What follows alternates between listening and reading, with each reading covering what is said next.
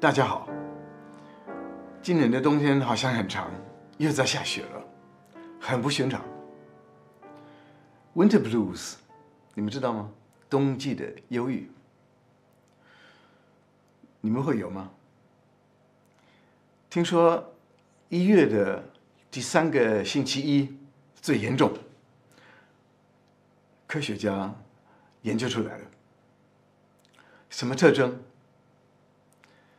整天很疲倦，难得起床 又又想回去睡，很没有动力，很没有灵感。那这个灵感是不是从别的地方可以得到？从伟大的作曲家，从贝多芬。我相信贝多芬不知道什么什么叫忧郁，因为他如果不是很悲伤的话，那就很愤怒。在我的印象中，贝多芬是一个非常雄伟的、很不妥协的、天不怕地不怕的战士。但是对抗自己的情绪、对抗自己是最难的。我们听听看，贝多芬生气的时候是什么样子的。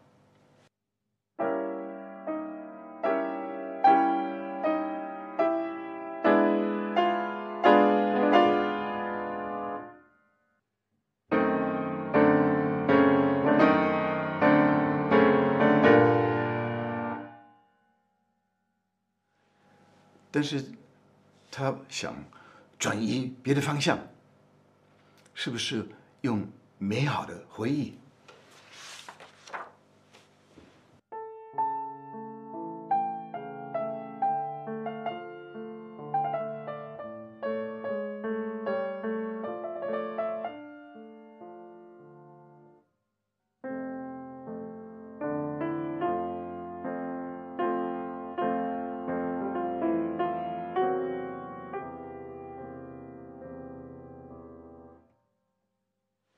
但是他也会，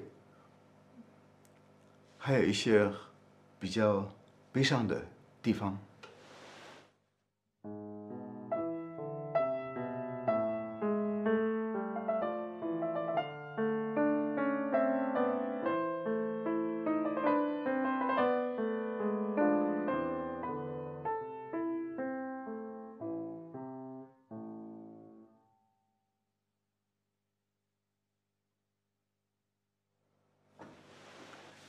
那有时候从悲伤会转成愤怒，又转回悲伤。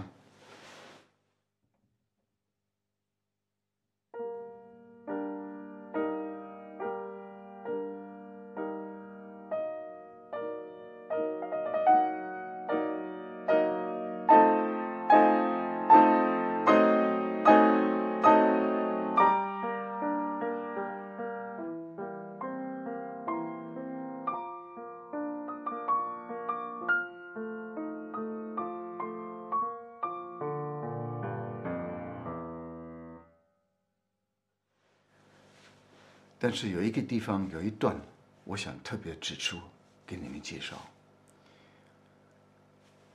一开始好像是，我现在该怎么办？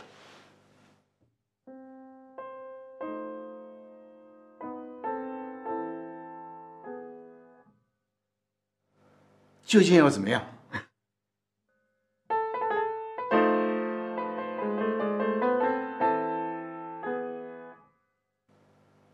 到底有没有勇气？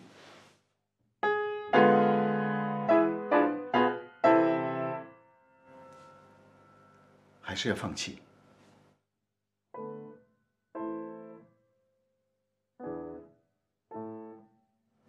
不行，我是带盔甲的，拿一把剑的侠客。我一定要面对这个挑战，我一定要出发准备，我一定要去打黑龙，就是我的这个黑暗的思想。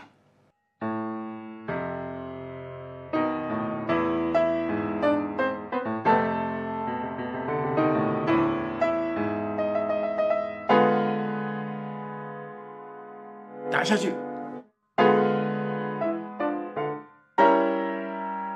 再打。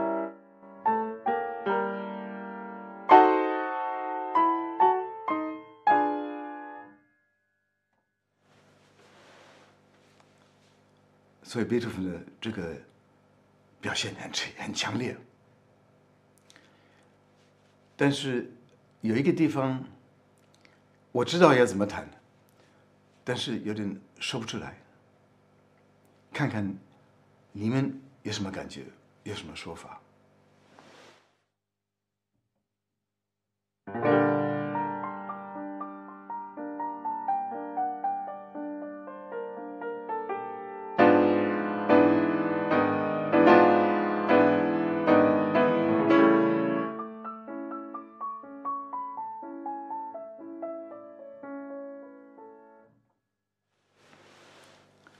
最后，贝多芬带我们进去龙穴。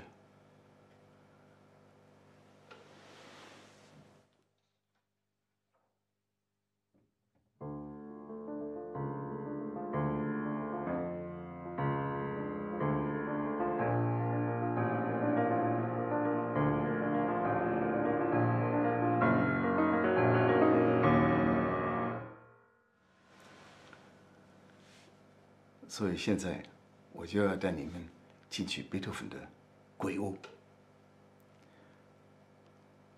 敢进去吗？不要关灯，跟我去吧。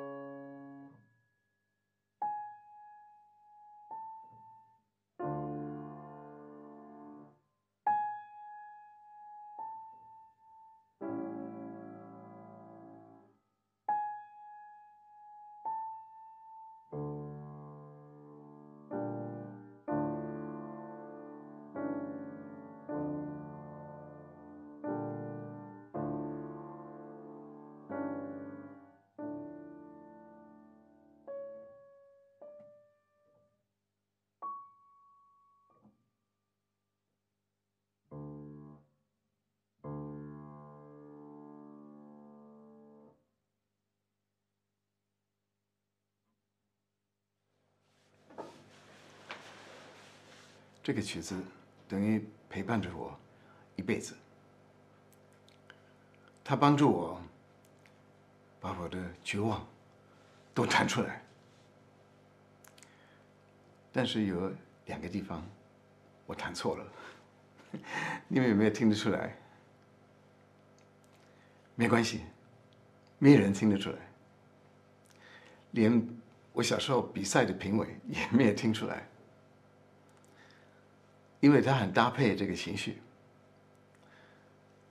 我多弹了两个音，使得这个不协调的这个噪音 更严重。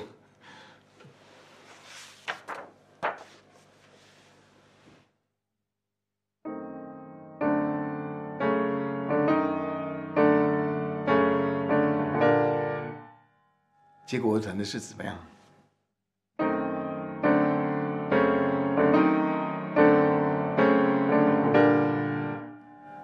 没听出来？我这个好像是旧曲新弹的，看看有没有人提出版权问题、版权的要求啊？